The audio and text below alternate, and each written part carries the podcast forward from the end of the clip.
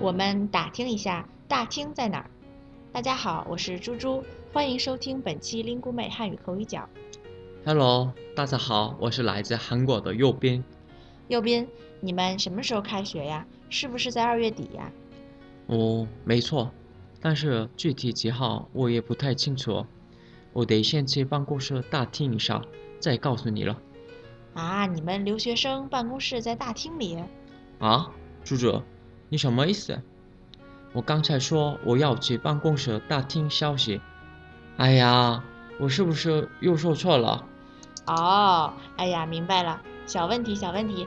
你看啊，你说办公室大厅消息，其实应该是打听消息。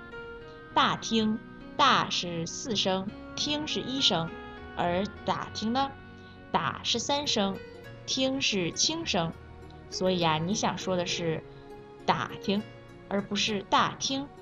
右边，不知道你现在听出区别了吗？啊，原来是声调又念错了，那我再来试一下吧。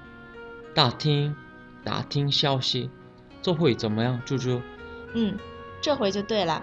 你刚才说大厅，大厅是指比较大、宽敞的房间、空间，所以啊，我刚才才奇怪，怎么办公室在大厅里呢？哦，没有啦，那个办公室房间很少。那猪猪，我们留学生开舞会的时候在大厅里面，这样说对吗？嗯，这个就对了。右边，那你解释一下打听的意思吧。好，没问题。虽然念错了，但是意思我还是知道的。打听表示探听、询问，比如说找找路的时候，我们可以向别人打听路线，或者还可以打听消息。说的没错，打听简单的说就是问，但是啊，感觉更神秘一些，有一种偷偷的感觉。明白了，猪猪，中文的词汇用法太热闹了，我还要好好研究研究。哎，右斌，以你的能力肯定没有问题。听众朋友们，今天的口语角就先到这里了。大厅、打听的发音和意思你们明白了吗？如果有任何疑问，欢迎大家来 Lingu 美留言。